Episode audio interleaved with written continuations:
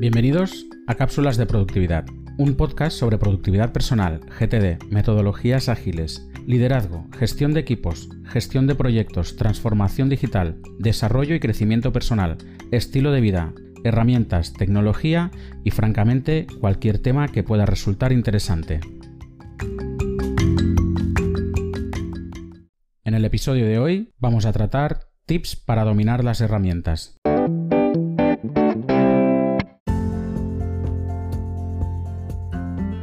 Productividad y efectividad personal es mejorar. Mejorar en hábitos, mejorar en rutinas, mejorar en organización y gestión personal y también mejorar en herramientas. Uno de los aspectos que podemos mejorar en cuanto a las herramientas, y no, no me refiero a cambiar de herramientas, es el hecho de sacarle el máximo partido a las herramientas que ya utilizamos en nuestro día a día. Vivimos buscando la perfección organizativa y productiva, pero en numerosas ocasiones descuidamos aspectos tan básicos como las herramientas que utilizamos y lo más importante, saber utilizarlas correctamente y de forma ágil y rápida. Por ejemplo, ¿sabes mecanografía?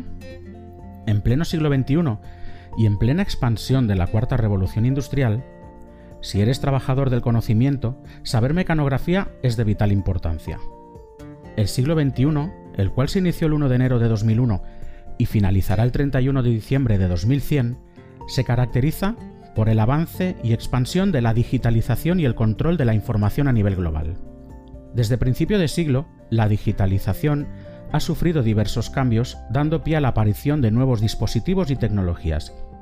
Pero muchos de estos nuevos dispositivos y muchas de estas nuevas tecnologías siguen necesitando de un teclado físico o virtual para poder interactuar con ellos. Todavía recuerdo cuando con 13 o 14 años estudié formación profesional en la rama administrativa. Y como no, una de las asignaturas era la mecanografía. Por aquel entonces no había tantas opciones a estudiar como hay ahora, y en un pueblo pequeño como era el mío, tan solo había la opción de estudiar administración o electrónica. Me decidí por la administración sin muchas ganas, pero sin duda, hoy en día volviendo la vista atrás, y a pesar de que nunca he ejercido profesionalmente en la rama administrativa, uno de los mejores aprendizajes que me llevé de aquella época, sin lugar a dudas, fue el aprender mecanografía y llegar al objetivo que se pedía de 350 pulsaciones por minuto. Como dato curioso, mientras escribo el guion de este episodio, me ha dado por realizar uno de los múltiples test de velocidad mecanográfica que hay por internet, ya que desde que dejé de estudiar nunca más había vuelto a medir la velocidad de pulsaciones, y la verdad es que me he sorprendido gratamente. Con los años no he hecho más que mejorar, Ahora mismo, a día de hoy, arrojo puntuaciones de 375 pulsaciones por minuto con un 96,5% de precisión, cosa que considero no está nada mal. Saber mecanografía no me ha abierto puertas, pero sin lugar a dudas me ha ayudado muchísimo a lo largo de toda mi trayectoria profesional. En sí, la mecanografía no es una herramienta, es una habilidad. Saber escribir con todos los dedos, sin mirar el teclado y con un nivel de pulsaciones aceptable, mejorará tu productividad exponencialmente y te proporcionará tiempo extra. Lo bueno de aprender mecanografía en el siglo XXI es que ya no tienes que hacerlo con antiguas máquinas de escribir mecánicas como lo hice yo en su momento. Hoy en día tienes a tu disposición máquinas de escribir electrónicas y, como no, ordenadores. Además, tienes fantásticas aplicaciones gratuitas que te ayudarán enormemente en tu aprendizaje.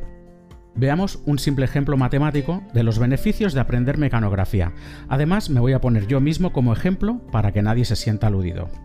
Supongamos que yo no sé mecanografía y que en el ordenador escribo con dos dedos mirando el teclado para no equivocarme. Supongamos también que de media tardo 5 minutos en escribir un correo electrónico y que al final del día suelo enviar unos 30 correos a mis compañeros, clientes, proveedores, etcétera, etcétera. Si no me fallan los cálculos, si multiplico los 5 minutos de media por 30 correos diarios, me da una media de 150 minutos al día redactando emails, lo que es lo mismo que 2,5 horas diarias de mi jornada. Si multiplico esas 2,5 horas diarias por 5 días laborables de la semana de lunes a viernes, semanalmente sale la friolera de 12,5 horas redactando correos, la verdad es que es más de una jornada entera de trabajo redactando emails. Ahora veamos el escenario inverso. Sabiendo mecanografía, supongamos que en lugar de tardar 5 minutos de media en redactar un correo, tardo 2 minutos. A priori la diferencia no parece mucha. Supongamos que al final del día también envío una media de 30 correos a mis compañeros, clientes o proveedores. Si no me fallan los cálculos, multiplicando los 2 minutos de media por 30 correos diarios, me sale una media de 60 minutos, o lo que es lo mismo, una hora al día enviando correos. Vamos bien. Por lo pronto, sabiendo mecanografía, ya he conseguido sacarle una hora y media al día respecto al escenario en el que no sabía mecanografía. Vamos a seguir con los cálculos. A nivel semanal, estaríamos hablando de que si multiplicamos los 60 minutos por 5 días laborables de lunes a viernes, semanalmente sale un tiempo estimado de 5 horas destinadas al envío de correo. ¿Recuerdas el primer escenario en el que los cálculos se hacían en base a que no sabía mecanografía? Recordarás que salían 12 horas y media a la semana. Y en este segundo escenario nos salen 5 horas a la semana.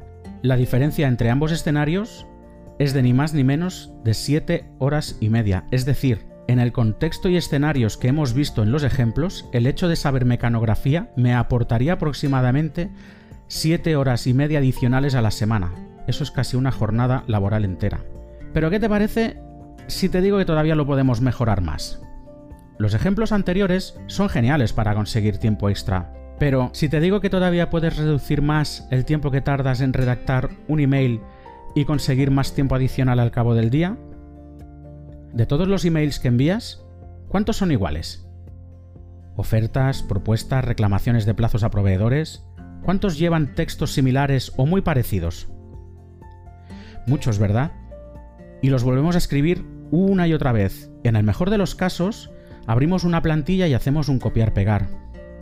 Anteriormente, hablábamos de una media de dos minutos por email sabiendo mecanografía. Si en lugar de dos minutos en redactar correos los pudieses redactar en 20 segundos con pulsar un botón, créeme, de verdad, es posible, yo lo he hecho a diario durante muchos años y lo llegué a cronometrar. Tenemos varias opciones disponibles para ir más rápido a la hora de crear un email. La primera opción sería redactar plantillas de emails, abrir esas plantillas en función del email que vamos a enviar, pero todo y con eso seguiríamos tardando un tiempo considerable porque tendríamos que buscar esas plantillas previamente, copiar y pegar el texto. No estaríamos dentro de los 20-30 segundos que te comentaba.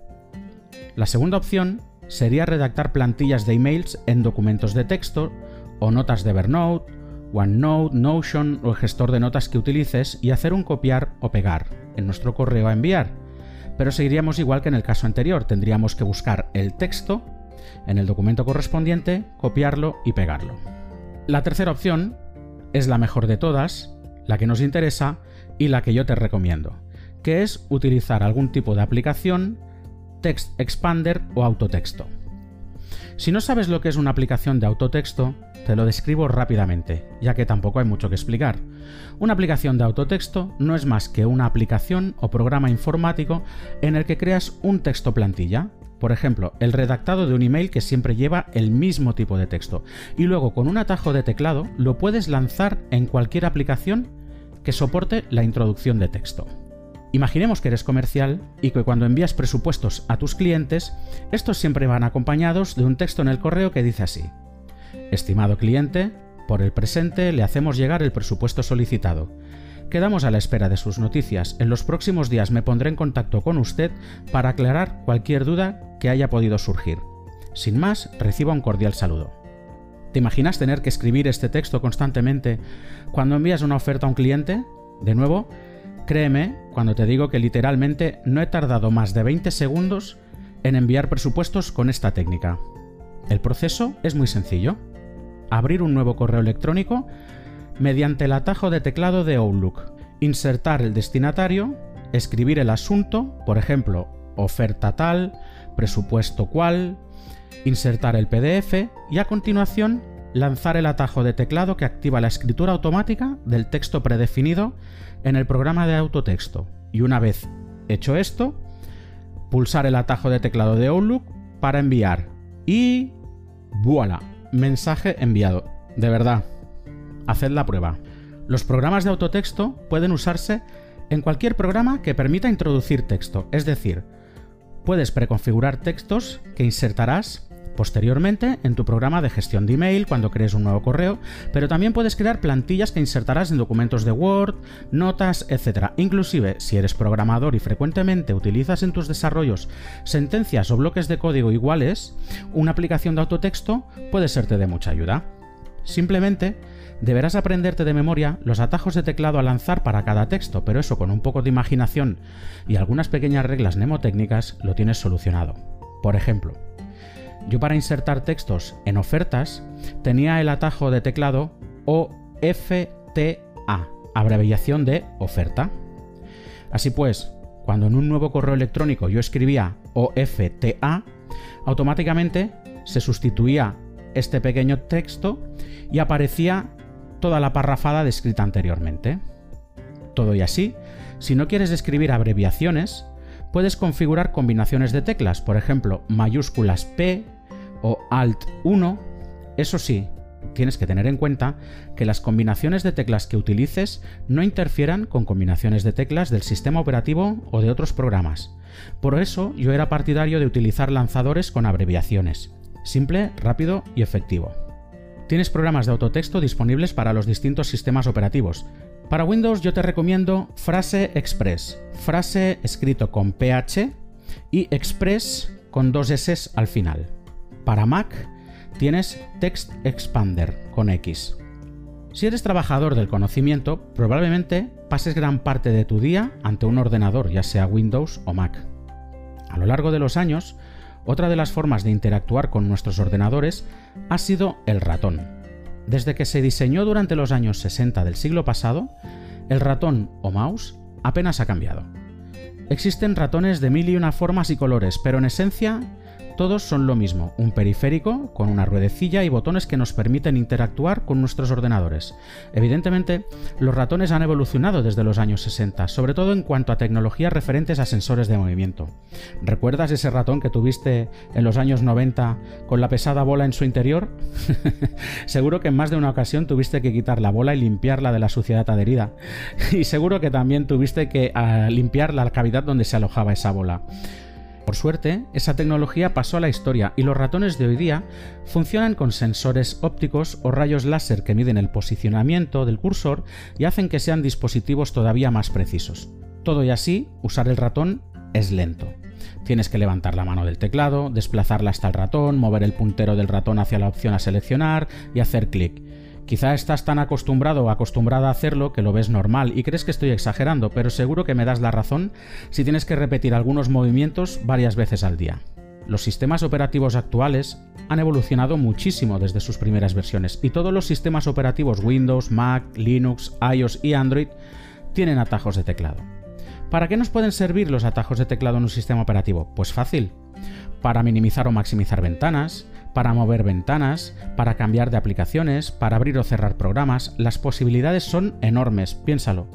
Si dedicas un pequeño esfuerzo en aprender algunos atajos de teclado básicos, verás que utilizas menos el ratón. ¿Utilizas Word o cualquier otro editor de textos con frecuencia? Y me dirás que vas al botón negrita con el ratón cuando tienes que marcar un trozo de texto o párrafo en negrita. También me dirás que cuando tienes que marcar algún trozo de texto o párrafo en cursiva, vas al botón cursiva. Estoy seguro que la gran mayoría de herramientas que utilizas en tu día a día también tienen atajos de teclado o funciones específicas que te ayudarían a ahorrar algo de tiempo. Tan solo tienes que indagar o investigar un poco sobre los atajos de teclado disponibles en cada clase. Por supuesto, no hace falta que te los aprendas todos de memoria, pero sí sería interesante que te aprendas los atajos de teclados de aquellas funciones que utilices con más frecuencia. Como decía al principio del episodio, productividad, entre otras cosas, es mejorar y mejorar también es aprender a sacar el máximo rendimiento de nuestros dispositivos.